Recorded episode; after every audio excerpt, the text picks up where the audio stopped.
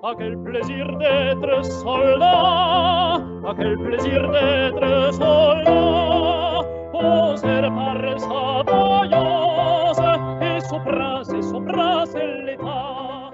Hallo und herzlich willkommen beim Podcast des Rechtswissenschaftlichen Zentrums für Europaforschung. Mein Name ist Anne Sauder und heute darf ich Ihnen etwas ganz Besonderes präsentieren. Am Freitag, dem 23.04.2021, haben wir uns vom Rechtswissenschaftlichen Zentrum für Europaforschung mit den internationalen Musikfestspielen Saar und dem Digitalisierungszentrum der Universität des Saarlandes zusammengetan, um einen Vortragsabend mit Musik auf die virtuelle Bühne zu bringen. Vorgetragen hat unser Beiratsmitglied und der Inhaber des Lehrstuhls für französisches Zivilrecht, Professor Julien Dubarry. Professor Dubarry stellt in seinem Vortrag die Frage, ob es ein Recht auf Kultur geben kann und analysiert, wie die französische und deutsche Regierung, aber auch die Gerichte mit Kulturschaffenden während dieser nun schon über ein Jahr andauernden Ausnahmesituation umgehen. Nun wünsche ich Ihnen viel Spaß beim Zuhören und übergebe das Wort an Professor Julien Dubarry. Sehr geehrte Damen und Herren, sehr geehrte Zuschauer und Zuhörer, liebes Publikum, die heutige Veranstaltung der Rechtswissenschaftlichen Fakultät der Universität des Saarlandes in Zusammenarbeit mit den internationalen Musikfestspielen Saar ist für mich etwas Besonderes. Nicht nur, weil ich neben meiner Tätigkeit äh, an der hiesigen Universität Sänger und als solcher betroffen bin, sondern auch, weil es darum geht, die juristische Erfassung der Konsequenzen der Pandemie für die Kultur, für nicht-Juristen oder zumindest nicht nur für Juristen zu erklären. Primär wird es nicht darum gehen, die bereits getroffenen Entscheidungen zu unterstützen oder zu kritisieren. Nein, es wird vielmehr darum gehen, den Entscheidungsprozess analytisch zu beschreiben, indem man ständig die Ursachen, Konsequenzen, Verhältnisse identifiziert. Denn eines ist klar, meine Damen und Herren, und das betrifft eigentlich nicht nur die juristische Materie. Wenn man mit einem bestimmten Ergebnis nicht einverstanden ist, so muss jeder für sich fragen, ob er bereit wäre, einen anderen Ansatz zu wählen, wenn diesen, dieser andere Ansatz überhaupt denkbar ist.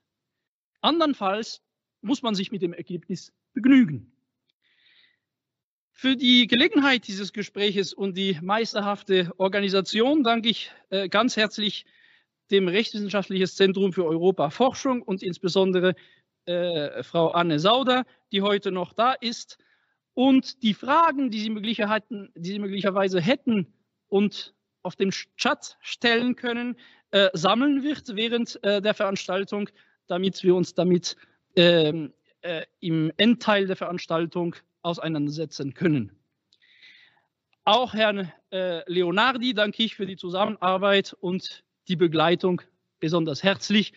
Und ich will meine Assistentinnen nicht vergessen, Frau Viola Kottweis und äh, Frau Anaïs G., die auch mich bei den, äh, äh, bei den äh, Recherchen äh, geholfen haben. Aus meinen ersten Worten können Sie es schon ahnen, es wird zwar um Rechtswissenschaft gehen, aber Rechtswissenschaft ist nicht unbedingt etwas trocken. Auch in diesem Bereich kann die Entscheidungsfindung im Ansatz nicht von bestimmten Lebenseinstellungen losgelöst werden. Sie wird vielmehr oft durch philosophische und politische Einstellungen des Individuums geprägt. Dies gilt besonders für das Thema des heutigen Abends. Der Titel lautet, gibt es ein Recht auf Kultur? Und der Untertitel, die Notlage Kulturschaffender in Deutschland und Frankreich aus rechtswissenschaftlicher Perspektive. Schon im Verhältnis zwischen Titel und Untertitel gibt es in doppelter Hinsicht eine spürbare Spannung. Zunächst wird es um die rechtliche Dimension der Kultur gehen, wobei das Wort Kultur an sich kein juristischer Begriff ist. Auch in der alltäglichen Sprache ist eine Definition sehr schwierig. Eine schwedische Pädagogin äh, soll gesagt haben, Kultur ist, was übrig bleibt, wenn man alles vergisst, was man gelernt hat. So schön das auch klingt, erlaubt dieser Spruch keine feste Erfassung der Kultur, die nichtdestotrotz als soziale Realität existiert. Juristisch braucht man allerdings eine Definition, um alle Komponenten des Begriffs identifizieren zu können, sodass man bei der rechtlichen Erfassung der Kultur bereits auf dieser Schwierigkeit stößt. Die zweite Spannung ist darin zu sehen, dass es naheliegt, für die Hinterfragung der Notlage Kulturschaffender bei deren individuellen Rechten, etwa Lohnanspruch, Kompensationsgelder anzusetzen, während das Recht auf Kultur auf eine kollektive und irgendwie viel abstraktere Ebene hindeutet. In Frage würde hier vielmehr ein Anspruch der Allgemeinheit oder jedes Bürgers auf Kultur stehen. Bis jetzt wurde nur, soweit ich weiß, oder hauptsächlich der individuelle Weg begangen, doch mit wenig Erfolg. Möglicherweise könnte die Betrachtung aus der Perspektive der Allgemeinheit und der Gemeinnützigkeit der Kultur aber das Gewicht der Kultur bei der Interessenabwägung stärken. Bevor man sich zur Frage der Einführung eines, eines Rechts auf Kultur in unsere Rechtsordnung bekennt, muss geklärt werden, ob dieses Recht nicht anderweitig gewährleistet ist oder ob diese Gewährleistung auf Grundlage des geltenden Rechts möglich ist. Gegebenenfalls muss in einem zweiten Schritt geprüft werden, ob diese Gewährleistung im Vergleich zum Stellenwert der Kultur in unserer Gesellschaft weit genug geht. Ist dies zu bejahen, wäre von der Formalisierung eines Rechts auf Kultur abzusehen. Ist hingegen dies zu verneinen, so wäre zu fragen, ob die Einführung eines Rechts auf Kultur verhelfen könnte. Diese vielen Fragen die sich nur aus einer genauen Untersuchung des Titels ergeben, sind auf zwei Niveaus zu untersuchen. Der aktuelle Stand der Dinge resultiert aus zwei Akten, wenn man, wenn man theatermäßig sprechen will. Beim ersten Akt hat der Gesetzgeber bzw. der Verordnungsgeber die Hauptrolle.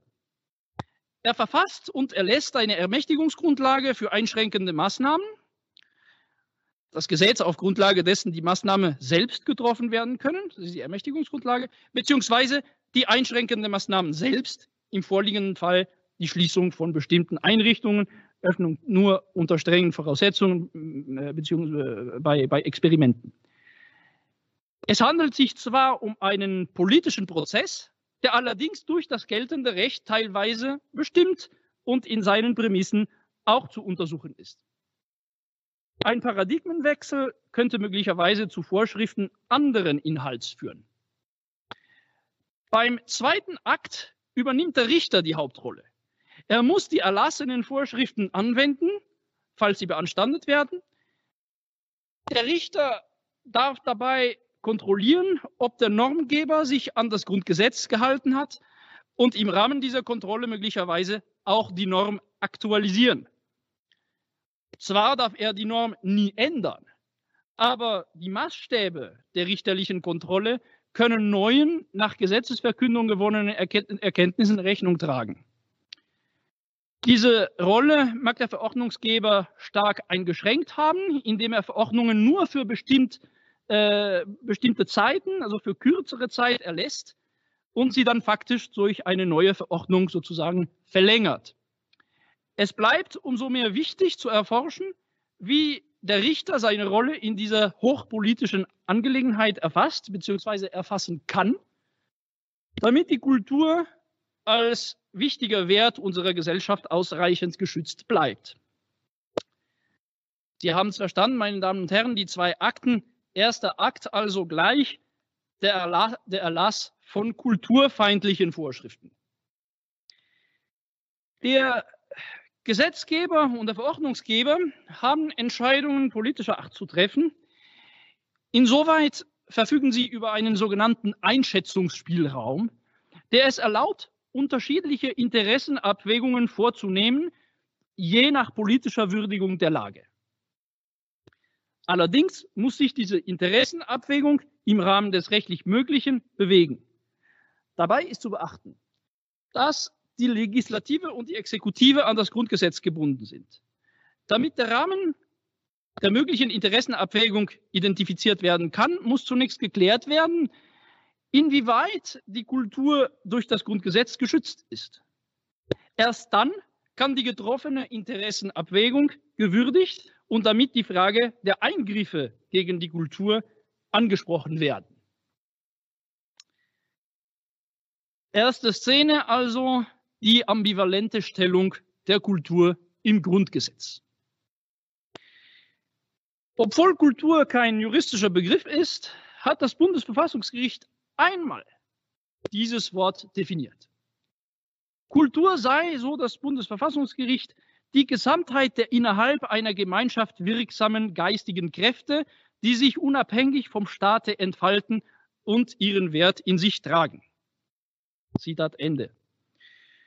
Dieser Beschreibungsversuch weist allerdings keine Normativität auf, da er an bestimmten Rechtsfolgen nicht geknüpft war.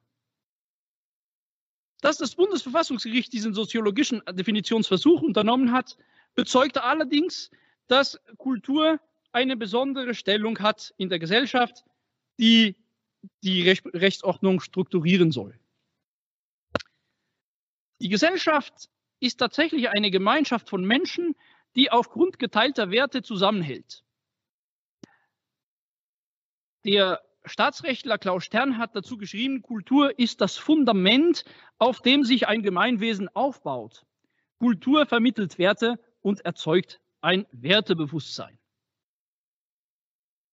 Aus diesem Grund ist äh, geschrieben worden, Kultur gehöre einer tieferen Schicht als die Normativität an.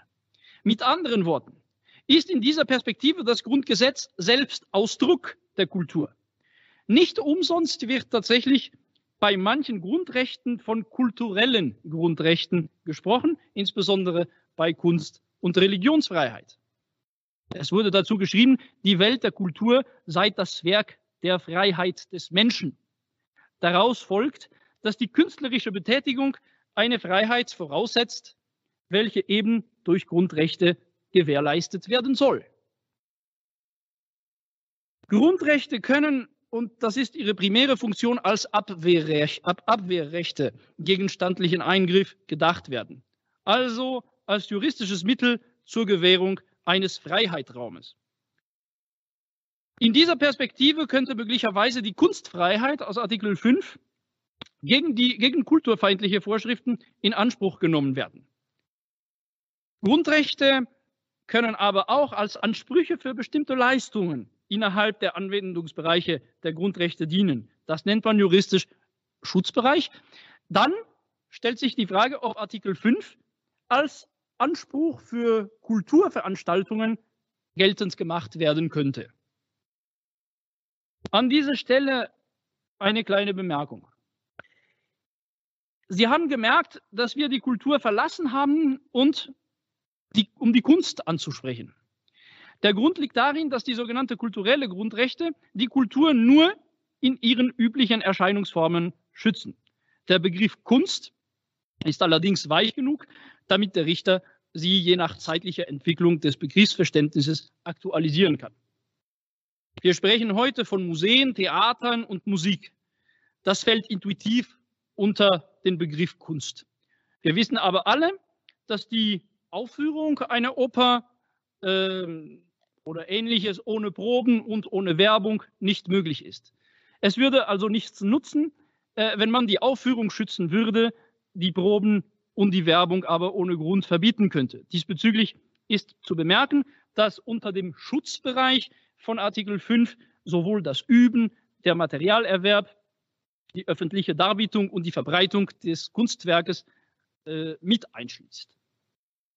Die Kunstfreiheit ist also aus Sicht des Künstlers in allen Aspekten geschützt, sodass man sie auf Seite der Kulturschaffenden in der Form eines Abwehrgrundrechtes in Anspruch nehmen kann. Nun stellt sich die Frage, ob diese Feststellung genügt, um symmetrisch anzunehmen, dass dieses Grundrecht von der Bevölkerung als Leistungsgrundrecht geltend gemacht werden kann. Die Frage der Grundrechtsträgerschaft, also wer befähigt ist, das Grundrecht geltend zu machen, ist in Artikel 5 nicht angesprochen. Allerdings ist darauf hinzuweisen, dass kulturelle Angelegenheiten hauptsächlich im Kompetenzbereich der Länder stehen, sodass ein Blick in die Landesverfassungen zu, zu werfen ist. Was findet man dort? Mehr Bezüge zur Kultur einerseits, aber Formulierungen, die zugleich die mögliche Reichweite von Artikel 5 des Grundgesetzes relativieren. Zum Beispiel Artikel 40 Absatz 3 der, der Verfassung von Rheinland-Pfalz lautet. Die Teilnahme an den Kulturgütern des Lebens ist dem gesamten Volke zu ermöglichen. Artikel 34 der Verfassung des Saarlandes. Kulturelles Schaffen genießt die Förderung des Staates. Die Denkmäler der Kunst, der Geschichte und der Natur sowie die Landschaft genießen den Schutz und die Pflege des Staates. Die Teilnahme an den Kulturgütern ist, ist allen Schichten des Volkes zu ermöglichen. All das sind Formulierungen, die dem Staat keine Verpflichtung auferlegen, sondern nur ein Ziel setzen. Nach Möglichkeit soll der Staat alles tun, damit der Zugang zu Kunst gewährleistet ist. Aber nur nach Möglichkeit. Man spricht von Staatszielbestimmungen. Diese Aussagen könnten in zweierlei Hinsicht herangezogen werden, damit die Grundrechtsträgerschaft nach Artikel 5 des Grundgesetzes bestimmt wird. Sie könnten eine extensive Auslegung des Schutzbereiches unterstützen. Sie könnten aber auch so zu interpretieren sein, dass diese nicht verpflichtende Formulierungen bezeugen, dass die Adressaten des Grundrechts auf Kunstfreiheit nur die Künstler selbst individuell sind. Die Rechtsprechung entscheidet tatsächlich im Sinne der zweiten Hypothese. Das gilt sogar in dem einzigen Kulturstaat in Deutschland, namentlich Bayern. Und damit ist zugleich nachgewiesen, dass eine Aussage in einer Verfassung nicht unbedingt so ernst zu nehmen ist. Zu dieser Entscheidung komme ich freilich später noch. Damit will ich nur an dieser Stelle aufzeigen, dass es nicht immer gut ist, Aussagen in die Landesverfassung oder in das Grundgesetz einzuführen, die vor allem symbolischer Art sind. Diese Aussagen können andere Vorschriften entkräften, deren Potenzial wie hier viel umfangreicher gewesen wäre. Die erste Szene berechtigt also nur insoweit zur Hoffnung, dass Artikel 5 zur Hervorhebung der gesellschaftlichen Bedeutung der Kunst beitragen kann und den Künstler vor staatlichen Eingriffen in die künstlerische Sphäre schützen kann. Diese Hoffnung wird in der zweiten Szene des ersten Aktes, also immer aus der Perspektive des Normengebers, stark relativiert. Zweite Szene, die politische Rechtfertigung von Eingriffen in die Kunstfreiheit. Die Frage der Rechtfertigung von Eingriffen in die Kunstfreiheit stellt sich in akuter Weise, wenn die Wahrung von anderen Grundrechten einen Eingriff in die Kunstfreiheit erforderlich macht. Bei der Corona-Pandemie ist insbesondere der Konflikt zwischen Recht auf Leben und Gesundheit und der damit verbundenen Schutzpflichten des Staates einerseits und die Kunstfreiheit andererseits, die in ihrer absoluter Reinheit ein ungehindertes Angebot von künstlichen Veranstaltungen mit sich bringt. Nicht jeder Eingriff ist aber gleich intensiv. Es gibt erträgliche, weniger erträgliche, effiziente, weniger effiziente Eingriffe. Zwar kann der Richter im Nachhinein die Verhältnismäßigkeit der Eingriffe prüfen. Dazu mehr im zweiten Akt. An dieser Stelle sind wir nur bei der politischen Bestimmung des Inhaltes der Norm, die als Ergebnis der Abwägung zwischen beiden Grundrechten in die Kunstfreiheit eingreifen soll. Die Abwägung kann also zwar erfolgen im Hinblick auf was rechtlicher Überprüfung standhalten würde, muss aber nicht unbedingt. Das nennt man, meine Damen und Herren, politisches Kalkül. Und das meine ich nicht unbedingt im negativen Sinne. Die Gewalteinteilung zwischen Legislative, Exekutive und Judikative führt zu einem gewissen Machtverhältnis, das dazu führen kann, dass die eine Gewalt auf die andere Einfluss haben will. Um es kurz zu fassen, ist die politische Abwägung unter manchen Umständen und insbesondere kritischen Umständen wie jetzt in bestimmten Masse, in bestimmter Masse eine Wette über das rechtlich Zulässige, die sich nach der mutmaßlichen sozialen Akzeptanz der Gesellschaft richtet. Welchen Ansatz hat also der Normgeber für die Beschränkung der Kunstfreiheit gewählt? Die unmittelbaren Einschränkungen sind zwar in den Landesverordnungen zu suchen, beruhen aber, wie schon angesprochen, auf alle auf einer sogenannten Ermächtigungsgrundlage, die sich im Bundesrecht, nämlich im Infektionsschutzgesetz, befindet. Dort steht im Artikel 28, äh, Paragraph, Entschuldigung, 28a, Absatz 1, notwendige Schutzmaßnahmen im Sinne und so weiter äh, können für die Dauer der Feststellung einer epidemischen Lage von nationaler Tragweite äh, durch den Deutschen Bundestag äh, insbesondere sein. Es, folgen eine, äh, auf, es folgt eine Auflistung, sieben Untersagung oder Beschränkung von Kulturveranstaltungen oder des Betriebs von Kultureinrichtungen und gleiches gilt auch für Sportveranstaltungen, Sportausübung äh, und äh, ähm, äh, Freizeitgestaltung. Also alles, was eigentlich das Leben schön macht. Und das sind nur, nur drei von sieben, 17, Entschuldigung, drei von 17 möglichen Maßnahmen. Wichtig ist auch, diesen Absatz 1 in Verbindung mit dem Absatz 2 zu lesen. Das ist etwas Technisches, aber da wird man was gewinnen. Dort sind andere Maßnahmen angesprochen mit dem vorstehenden Hinweis, die Anordnung der folgenden Schutzmaßnahmen nach Absatz 1 ist nur zulässig, soweit auch bei Berücksichtigung aller bisher getroffenen anderen Schutzmaßnahmen eine wirksame Eindämmung der Verbreitung der, der Coronavirus-Krankheit erheblich gefährdet wäre. Es wollte äh, äh, Maßnahmen zur Aus Ausgangssperre, Einschränkung der Religionsausübung und so weiter, aber äh, deutlich wenige äh, äh, Eingriffe. Das heißt, dass nur letztere Maßnahmen als Ultima Ratio gedacht sind, nicht aber die ersteren.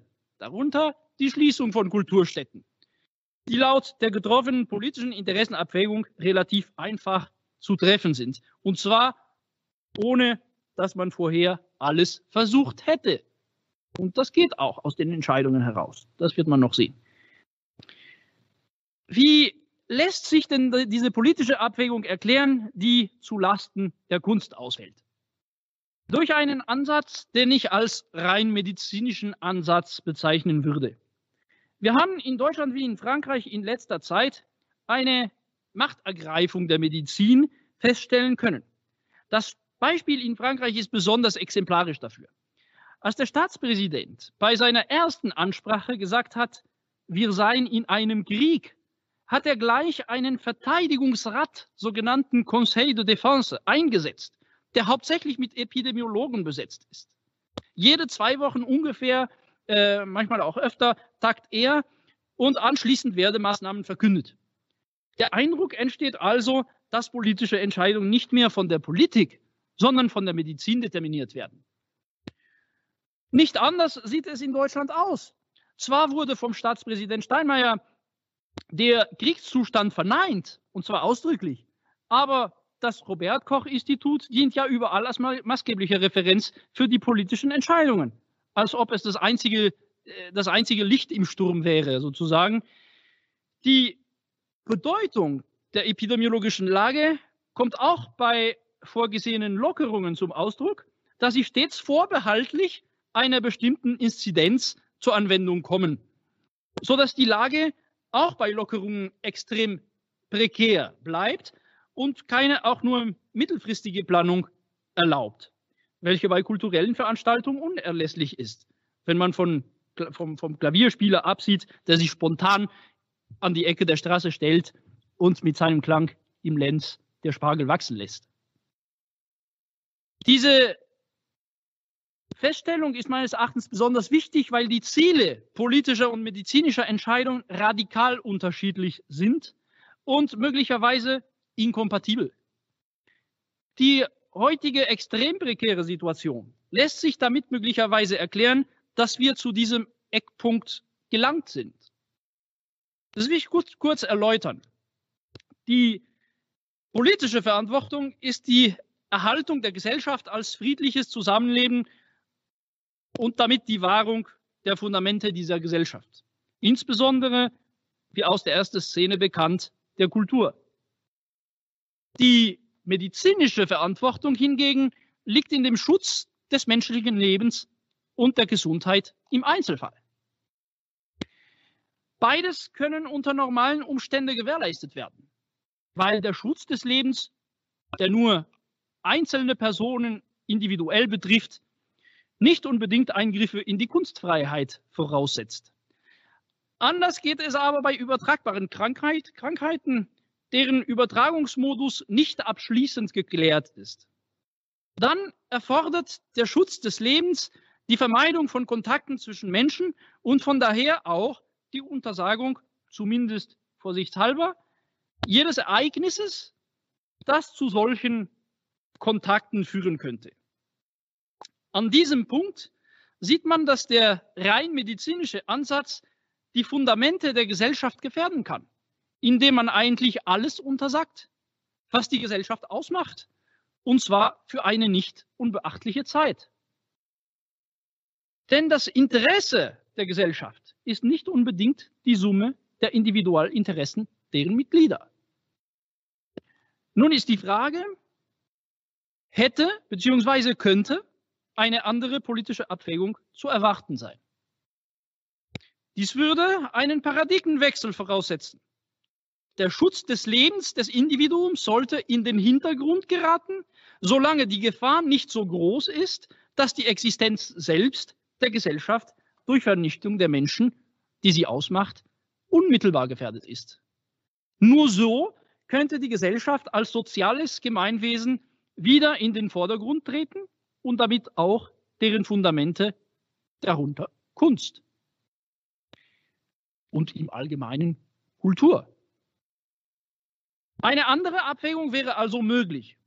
Und für eine Vertiefung äh, dieser Gedanken darf ich auf meine Stellungnahme vom 2. November 2020 unter der Rubrik Aktuelles meiner Homepage verweisen. Wäre sie aber akzeptabel, diese andere Abwägung? Das ist die Frage.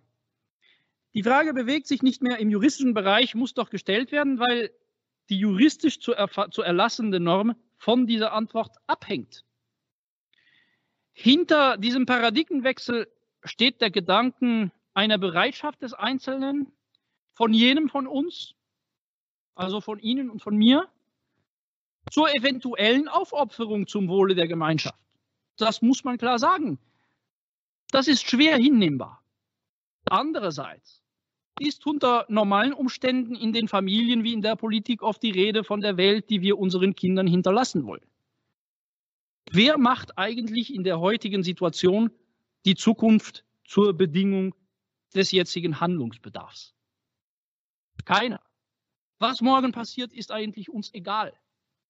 Wir müssen die Gesundheit schützen und die Unternehmen unterstützen, was auch immer das kostet. So die berühmte Formel vom Staatspräsident in Frankreich. Dies verdeutlicht etwas. In schwieriger Zeit denkt man zunächst individuell an uns. Und das hat die Politik verstanden. Sie will durch ihre Maßnahmen den Einzelnen, das Individuum, ich will ja nicht sagen den Wähler, ansprechen. Und dies kann meines Erachtens nur so bleiben, bis Menschen massiv zum Ausdruck bringen, dass dieses Paradigma, das in dem rein medizinischen Ansatz liegt, zumindest jetzt nach einem Jahr epidemischer Lage nicht mehr haltbar ist. Schon hier kommt aus dem Orchester ein Thema des zweiten Aktes, meine Damen und Herren. Die Wandlung wird umso schneller sein, wenn die Bürger nach Kultur verlangen. Und dies nicht nur Sache der Kulturschaffenden ist. Die einzige Hoffnung liegt allerdings nicht nur beim Gesetzgeber, sondern auch und würde ich sagen vor allem beim Richter. Angenommen, dass eine kulturfeindliche Vorschrift erlassen wurde, wird er bei der Kontrolle der Rechtsmäßigkeit dieser Norm die Hauptrolle übernehmen. Wir haben es verstanden, wir sind gleich beim zweiten Akt, die gerichtliche Kontrolle kulturfeindlicher Vorschriften. Die gerichtliche Ausübung der Kontrolle wird gegen die angegriffene Norm ausgeübt. Angegriffen werden kann die Ermächtigungsgrundlage selbst, also Paragraph 28a Infektionsschutzgesetz, oder die konkrete Maßnahme aus den Verordnungen der Länder. Diese Unterscheidung kennt man auch in Frankreich, wobei die konkreten Maßnahmen von der zentralen Exekutive äh, getroffen werden auf Grundlage eines vom Parlament beschlossenen Ermächtigungsgesetzes. Das Ermächtigungsgesetz ist für mich und soweit man den rein medizinischen Ansatz teilt, davor, davon wird man da ausgehen in diesem Teil, in beiden, Länder, in, in beiden Ländern an sich nicht zu beanstanden. Es wird in 28a Infektionsschutzgesetz vorgeschrieben, dass diese Maßnahmen nur getroffen werden können, wenn sie erforderlich sind und in Frankreich vorgeschrieben, dass diese Maßnahmen verhältnismäßig sein sollen. Damit wird das Risiko der Ententscheidung, der konkreten Entscheidung über Freiheitsbeschränkungen, beschränkenden Maßnahmen auf den, Verordnung, auf den Verordnungsgeber, also auf die Exekutive, insbesondere der Länder, verlagert. Der Richter wird also dann eine rechtliche Überprüfung durchzuführen haben, und zwar anhand des Kriteriums der Verhältnismäßigkeit. Dieses Kriterium erlaubt dem Richter eine Prüfung der politisch vorgenommenen Interessenabwägung durchzuführen. Er muss sich dabei fragen, erstens, ob der beanstandete Eingriff in das aufgeopferte Grundrecht, also hier in die Kunstfreiheit, geeignet ist, das mit diesem Eingriff verfolgte Ziel, äh, Zweck der Wahrung eines anderen Grundrechts zu erreichen. Zweit, zweitens, ob dieser Eingriff erforderlich ist, um dieses legitime Ziel zu erreichen. Das heißt, ob es kein milderes Mittel gibt, das gleiche Ziel zu erreichen. Und drittens, ob der Eingriff verhältnismäßig im Hinblick auf die Interessen der Grundrechtsträger ist. Diese Kontrolle kann allerdings in unterschiedlicher Weise ausgeübt werden, womit ich mich nun beschäftigen will. In der ersten Szene dieses zweiten Aktes wird es um die aktuelle Ausübung der Kontrolle und damit, verbunden, und damit verbundene Haltung der Gerichte der politischen Entscheidung gegenüber gehen. In der zweiten Szene, die vielleicht uns alle zum Weiterdenken geben sollte, über eine mögliche zukünftige Ausübung dieser Kontrolle. Erste Szene also die Durchführung der Kontrolle heute. Die heutige Durchführung dieser Kontrolle gibt sowohl Anlass zur Enttäuschung als auch zur Hoffnung. Die erste Frage grundsätzlicher Art lautet, darf und gegebenenfalls inwieweit der Richter sich in das politische, in die politische Abwägung einmischen. Zur ersten Unterfrage also, sprich Einmischung ja oder nein, leuchtet die Antwort ein Ja. Zwar darf er äh, sich nicht äh, bei den politischen Beratungen einmischen, doch für die Möglichkeit selbst der Kontrolle der Norm und die daraus resultierende Möglichkeit, eine Entscheidung im Sinne der Verfassungswidrigkeit notwendigerweise zu einer indirekten politischen Verantwortung des Richters. Jeder Norm, jede Vorschrift ist schließlich eine politische Entscheidung und Gerichten, Gerichte könnten keine schlichte Aufnahmekammer politischer Entscheidungen sein. Die zweite Unterfrage, also inwieweit darf der Richter die politische Entscheidung kontrollieren, ist viel heikler.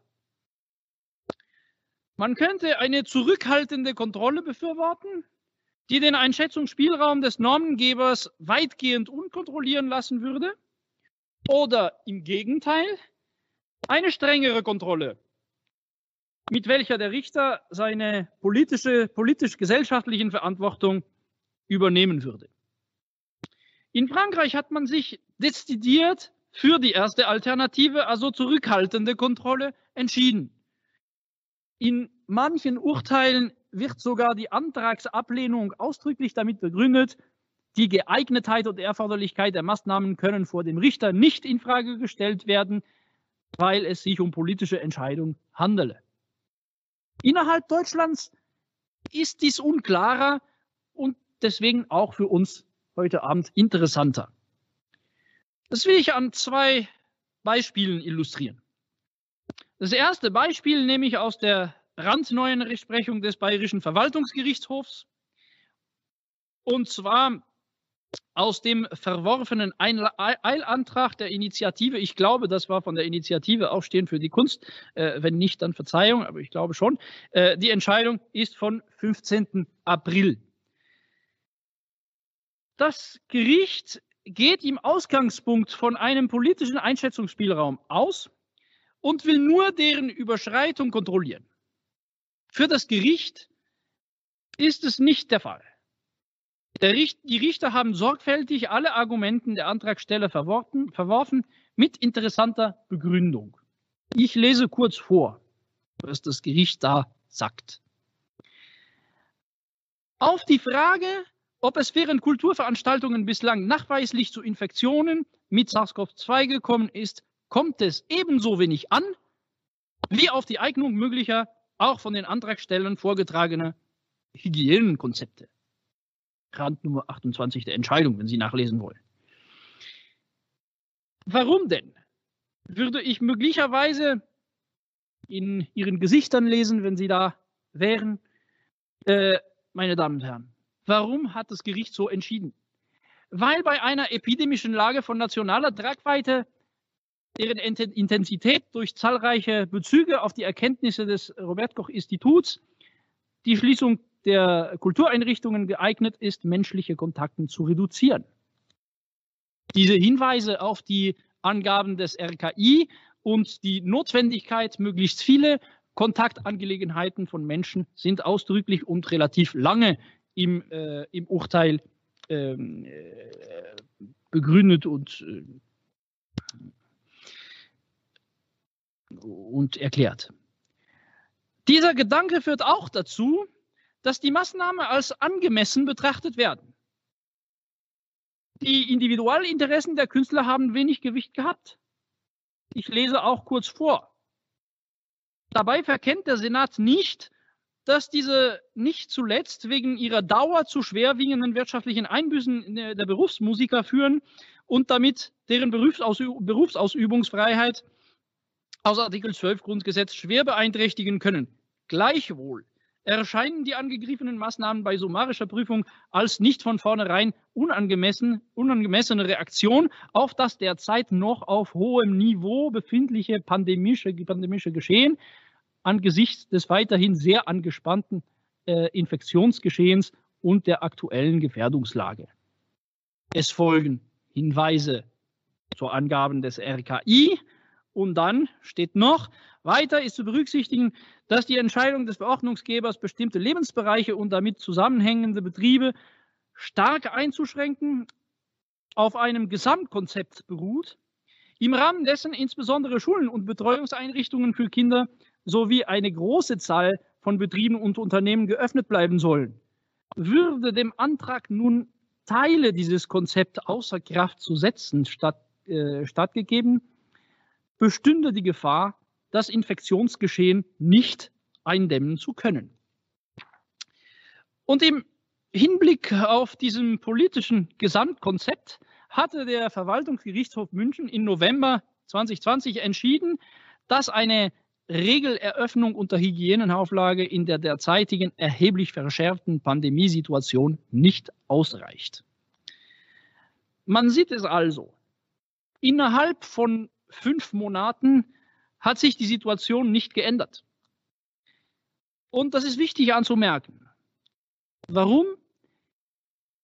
Weil die Gerichte immer im Sinne der Zurückhaltung der Kontrolle anführen, die Verordnung seien für kürzere Zeit bestimmt, so dass der Verordnungsgeber seine Entscheidungen aktualisieren kann und so dass demzufolge diese Aufgabe nicht dem Richter im Rahmen seiner Verhältnismäßigkeitsprüfung zukommt. Ich möchte mich an dieser Stelle kurz zusammenfassen, bevor man den nächsten Schritt beschreitet. Die Gerichte gehen also vom rein medizinischen Ansatz aus und halten die Orientierungen des RKI für maßgebend in gesellschaftlicher Angelegenheit.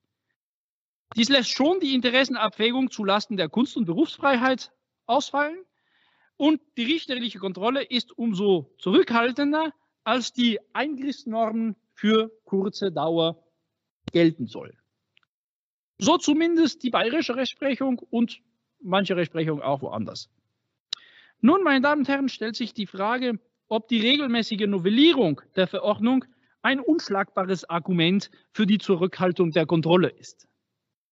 Das glaube ich nicht und das will ich kurz erklären anhand einer inzwischen berühmt gewordenen Entscheidung des Verfassungsgerichtshofes des Saarlandes zu den Kontaktbeschränkungen. Entscheidung ist vom 28. April 2020. Dort heißt es, heißt es, der Verfassungsgerichtshof erkennt nicht, dass in Fälle einer akuten Bedrohung der Grundrechte auf Leben und Gesundheit eine weite Einschätzungsprärogative der Exekutive besteht, auf der Grundlage der ihr vorliegenden Erkenntnisse anderer Grundrechte, auch jenes der Freiheit der Person, man könnte das aber auch auf die Kunstfreiheit übertragen, einzuschränken und dass es äh, in einem solchen Fall nicht Aufgabe des Verfa der Verfassungsgerichtsbarkeit ist, im Rahmen von Eilrechtsschutz, Eilrechtsschutzanträgen eigene Abwägungen an die Stelle jener der Exekutive zu setzen. Vom Ausgangspunkt also ungefähr das gleiche wie die vorgenannte Rechtsprechung. Aber Grundrechtseingriffe bedürfen jedoch eine, äh, einer begleitenden Rechtfertigungskontrolle. Je länger sie wirken, desto höher müssen die Anforderungen an ihre Rechtfertigung und an ihre Kohärenz mit anderen Regelungen sein. Maßnahmen, so das Gericht, die in der Stunde der Not der zu diesem Zeitpunkt nur über Bruchstücke wissenschaftlicher Erkenntnissen verfügenden Exekutive einen weiten Spielraum der Risikobeurteilung und der Einschätzung der Verhältnismäßigkeit von Grundrechtseingriffen zuzugestehen erlauben müssen, mit dem Verstreichen der Zeit und damit der Tiefe der Grundrechtseingriffe einerseits, der Breite und Validität wissenschaftlicher Erkenntnisse andererseits jeweils neue Maßstäben gerecht werden. Unter Zugrundelegung dieser Logik hängt die Intensität der gerichtlichen Kontrolle von der Dauer der Eingriffe ab. Im Klartext muss zurückgeblickt werden, um die Eingriffe schon seit langem bestehen oder nicht. Insofern sollte es egal sein, ob der Verordnungsgeber nur äh, eine, eine Verordnung für drei Monate oder für zehn Tage vorsieht. Maßgeblich wäre nur, ob der Eingriff seit mehreren Monaten vorliegt und ob inzwischen neue Erkenntnisse gewonnen wurden, die berücksichtigt werden könnten. In dieser Perspektive ist also die Geltungsdauer der eingegriffenen Maßnahmen unbeachtlich, wenn der gleiche Eingriff sich schon aus vergleichbaren Normen ergeben hat. Diese Betrachtungsweise ist meines Erachtens zu begrüßen, weil es am Ende um eine Frage der Zumutbarkeit des Eingriffes für den Grundrechtsberechtigten gibt. Genau in dem Sinne ist eine, Ausgabe, äh, ist eine Aussage eines jüngeren Urteils vom höchsten Verwaltungsgericht in Frankreich, das nennt man der Conseil d'État, zu verstehen. Obwohl das Urteil vom 26. Februar 2021 die Schließung von Kulturstätten weiterhin für verhältnismäßig erachtet, heißt es äh, in der Begründung, dass die Konsequenzen auf da, das, äh, die, die, psychische Gesundheit äh, der Bevölkerung auch in Kauf äh, zu nehmen sind. Die Verstärkung der Intensität der Kontrolle hat also zwei Konsequenzen. Sie führt nach und nach zur Aufgabe des Vorbeugungsprinzips, wie dies aus der saarländischen Entscheidung entnommen werden kann. Dort steht nämlich, dass sich, aus, äh, dass sich auch gegenwärtig noch äh, voraussichtlich weitere Infektionen ergeben werden, wenn nur das grundsätzliche Verbot des Verlassens der eigenen Wohnung ausgesetzt wird, das war bei den Ausgangssperren, und dass weitere Menschen sterben, in Todes- oder schwere Gesundheitsgefahr geraten, ist nicht auszuschließen, aber nicht belegt. Das heißt, wenn das nur äh, in Kauf zu nehmen ist, aber noch nicht zu beweisen, dann ist das keine äh, also kein, kein ausreichender Beweis äh, für, für das generelle Verbot. Auch der französische Verwaltungsrichter entscheidet, dass die im Zusammenhang mit den mit medizinischen Behörden erarbeiteten Hygienekonzepten berücksichtigt werden müssen und dass bei Vorhandensein solcher Konzepte eine generelle Schließung von Kulturstätten nur bei unmittelbar drohender Auslastung der Reha-Kapazitäten in den Krankenhäusern verhältnismäßig erscheinen kann. immer nur der rein medizinische Ansatz, aber doch in ein bisschen geänderter Weise. Diese Verstärkung der Kontrolle gebietet weiterhin nach französischer Auffassung die von dem Eingriff verursachten psychischen Konsequenzen als mögliche Eingriffe in die körperliche Unversehrtheit dieses Mal zu berücksichtigen, welche mit, den, mit dem verfolgten Ziel dieses Schutzes nicht im Einklang stehen. Der Kontrast mit der bayerischen Herangehensweise tritt hier in eklatanter Weise zutage. Die nun einjährige Stilllegung der Kultur dürfte nach diesen Maßgaben eine ausreichende Länge sein, um eine intensivere gerichtliche Kontrolle auszuüben und zumindest um die neuen Erkenntnisse und mögliche, möglichen Hygienekonzepte in Erwägung zu ziehen.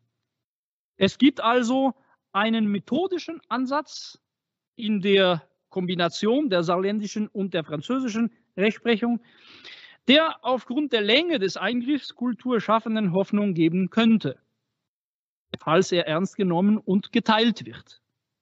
Und nicht nur auf Eingriffe in die Privatsphäre des Bürgers, des Bürgers angewandt wird, wenn man genau die äh, Rechtsprechung des äh, Verfassungsgerichtshofes des Saarlandes liest, hat er doch äh, die, die, die, die, die Reichweite, den Anwendungsbereich sozusagen äh, der Entscheidung äh, doch damit begründet und vielleicht beschränkt, äh, dass es sich Eingriffe in die Privatsphäre des Einzelnen handelt.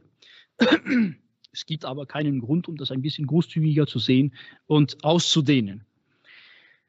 Dieser methodische Ansatz reicht aber nicht aus und könnte durch einen materiell-rechtlichen Ansatz untermauert werden. Wir blicken aber hier schon Richtung Zukunft. Zweite Szene also, die Durchführung der Kontrolle morgen. Wie die richterliche Kontrolle anders aussehen könnte, ist auf Grundlage bestehenden Rechts zu überlegen, kann aber auch unter Zugrundelegung der Hypothese der Einführung eines Grundrechts auf Kultur in das Grundgesetz zu überdenken sein. Ohne das gegenwärtig geltende geschriebene Recht zu ändern, könnte man doch mit mutiger richterlicher Rechtsfortbildung andere Ergebnisse erzielen.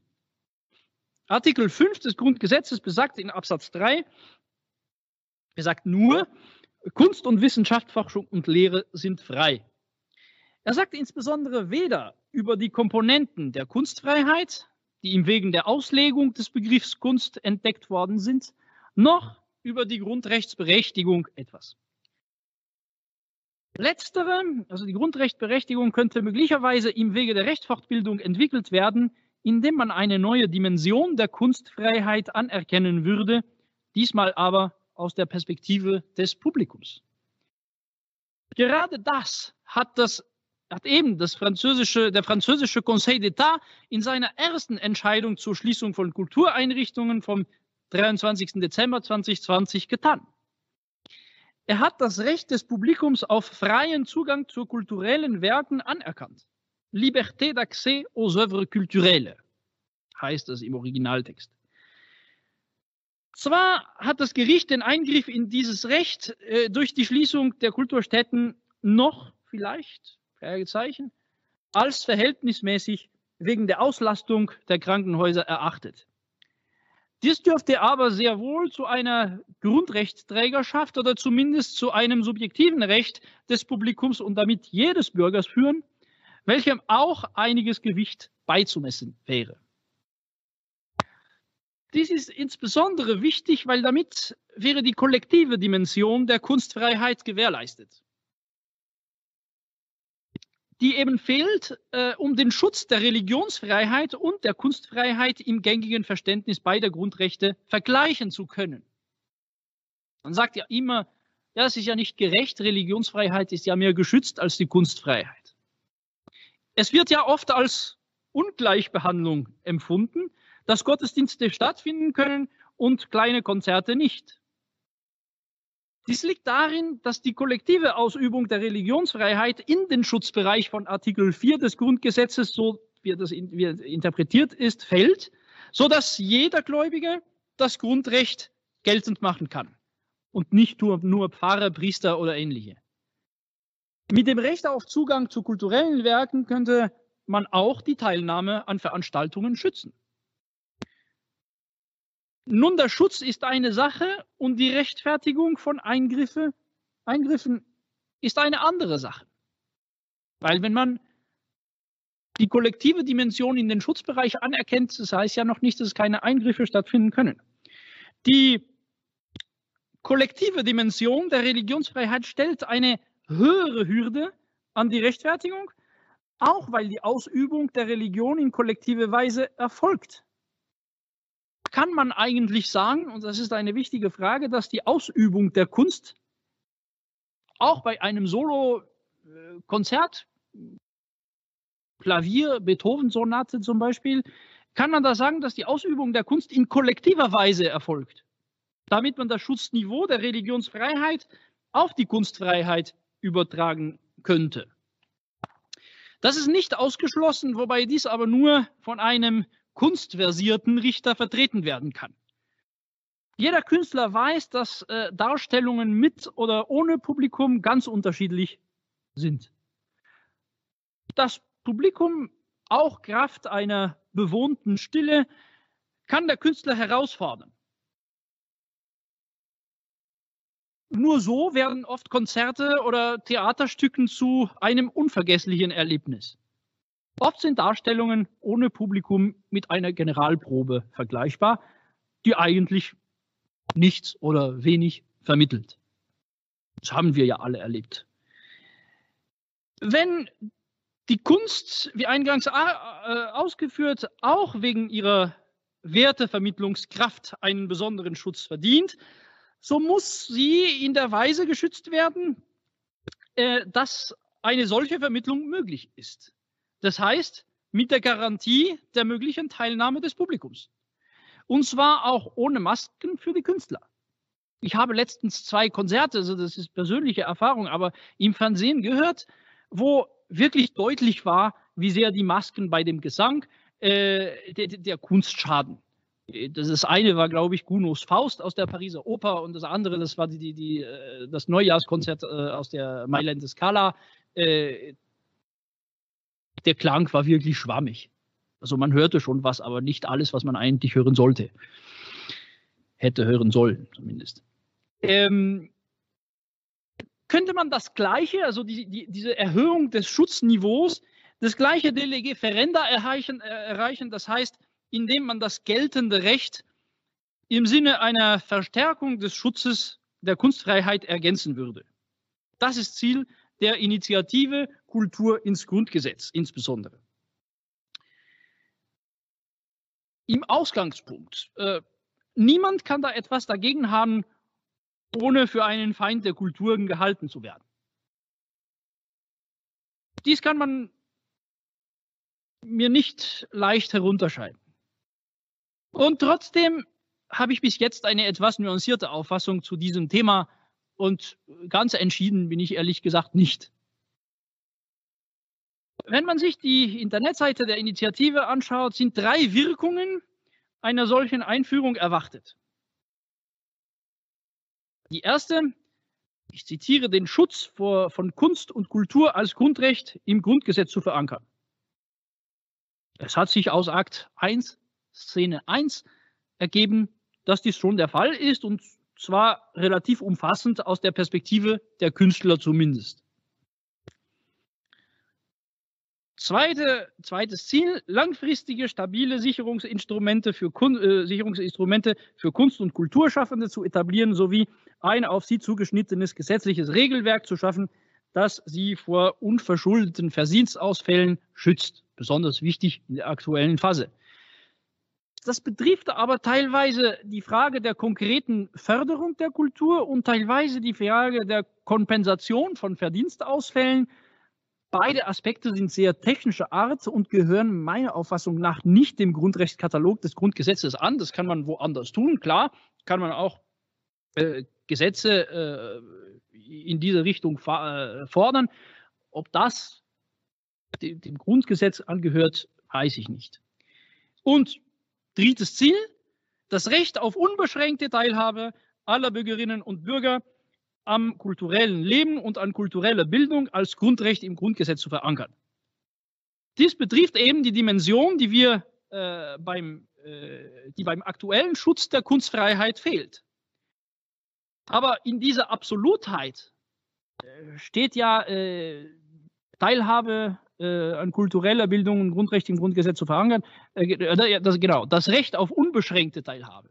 In dieser Absolutheit ist dieses Ziel allerdings nicht zu erreichen. Dem würde die allgemeine Grundrechtsdogmatik entgegenstehen, die bei kollidierenden Grundrechten, also Recht auf Leben und körperliche Unversehrtheit, stets eine Abwägung erforderlich machen, macht und aus welcher sich eine Beschränkung ergeben kann. Eine rein symbolische Aussage im Grundgesetz zu verankern, wäre, meine Damen und Herren, sehr gefährlich weil damit möglicherweise andere Grundrechte allmählich weniger ernst genommen würden, als sie es heute sind. Die konkrete Tragweite eines etwaigen Grundrechts auf Kultur würde jedenfalls sehr von seiner Formulierung abhängen, über welche man vielleicht für die Vermarktung der Idee äh, präzise überlegen sollte, um zu schauen, ob, ob es wirklich etwas bringen kann. Ich äh, habe mich, wie gesagt, nicht damit äh, genug äh, befasst, um hier abschließend etwas sagen zu können zu dieser Frage. Sicher ist aber, dass der Richter bei kollidierenden Grundrechten in diesem Fall eine Abwägung vornehmen müsste, die sich auch zulasten der Kunstfreiheit auswirken könnte, und zwar auch, wenn man deren kollektive Dimension im Grundrechtskatalog hervorgehoben würde. Wenn der Richter mangels geschriebenen Grundrechts auf Kultur das Recht auf freien Zugang zu kulturellen Werken und Veranstaltungen als Komponente der Kunstfreiheit anerkennen würde, so etwa wie in Frankreich, würde er das Signal und den Impuls für einen Paradigmenwechsel geben. Denn hier liegt der Knoten. Nimmt man von der Politik, äh, vom von der Politik gefällten rein medizinischen Ansatz, nicht Abstand. So wird, solange die sanitäre Situation kritisch ist, immer die gleiche Abwägung zulasten der Kunstfreiheit ausfallen. Das muss man klar sagen. Und zwar mit wie ohne Grundrecht auf Kultur. Dieser Ansatz, meine Damen und Herren, hat sich durchgesetzt, weil der Gesetzgeber ihn als wegweisend gewählt hat. Eine richterliche Rechtswortbildung, die sich gegen diesen Ansatz oder zumindest teilweise gegen diesen Ansatz wenden würde oder den Ansatz zumindest relativieren würde, setzt politischen Mut in dem Sinne voraus, dass der Richter seiner gesellschaftlichen Verantwortung gerecht werden soll. Ich glaube, das darf man von ihm erwarten. Ich weiß ja noch nicht, woher das kommen wird. Dafür muss man möglicherweise hartnäckig sein. Was nicht beim ersten Mal oder beim zweiten Mal klappt, gelingt vielleicht beim dritten Mal. Erinnern Sie sich an Tamino. Der klopft, auch hier schreit man zurück, aber dann findet er den Eingang. Sie haben gehört, die Kontrolle wird mit der Dauer des Eingriffs strenger und strenger. Man muss also den Richter regelmäßig anrufen, um ihn dazu zu bringen, seine Verhältnismäßigkeitsprüfung zu schärfen. Die Strategie der Künstler und des Publikums vor Gerichten gehört auch zum Kampf für die Kultur. Das ist nun nicht nur Ideologie, das ist nicht nur äh, technische Juristerei, das ist auch Strategie das, das Ganze sieht ja letztendlich wie ein Theaterstück aus. Wenn ich die heutige Veranstaltung zu inszenieren gehabt hätte, meine Damen und Herren, so wäre der Richter wahrscheinlich aus der rechten Seite der Bühne und der Gesetzgeber aus der linken gekommen, weil bekannterweise der Teufel immer von links kommt. Aber ein netter Teufel, das kann es auch geben, also so in meiner Inszenierung. Der nette Teufel würde sich zurückbesinnen, sodass beide dann durch die gleiche Tür der Bühne äh, die Bühne verlassen würde, indem sie dann hoffnungsvoll deklamieren, du holde Kunst, ich danke dir. Das wäre eigentlich meine geträumte Schlussszene, aber über sie kann ich über heute nicht berichten und sie bleibt ja noch zu schreiben. Ich danke Ihnen für Ihre Aufmerksamkeit und ich glaube, jetzt kommt wieder Musik mit Professor Bernhard Leonardi am Klavier und Professor Oliver Strauch am Schlagzeug. Vielen Dank. Die gerade versprochene Musik wollen wir Ihnen natürlich nicht vorenthalten. Sie finden sie als Videoformat auf unserer Website unter ius-sa.eu. Auch ich möchte mich noch einmal ganz herzlich bei den internationalen Musikfestspielen Saar und ihrem Intendanten Bernhard Leonardi für die hervorragende Zusammenarbeit und den Anstoß zu dieser Veranstaltung bedanken. Ich bedanke mich auch für die musikalische Begleitung durch Herrn Leonardi und die Professoren Julien Dubarry, und Oliver Strauch von der Musikhochschule Saar, die uns wieder einmal die Notwendigkeit der Erhaltung der Kultur vor Augen geführt haben. Des Weiteren wünsche ich Ihnen, meine Damen und Herren, eine gute Zeit und hoffe, dass wir uns alle bald wieder in den Theatern, den Museen, den Festivalgeländen und in den Opernhäusern treffen und austauschen können. Bis es soweit ist, können Sie sich natürlich auch weiterhin gerne mit uns über E-Mail austauschen, indem Sie uns schreiben an die E-Mail-Adresse rze.uni-saarland.de.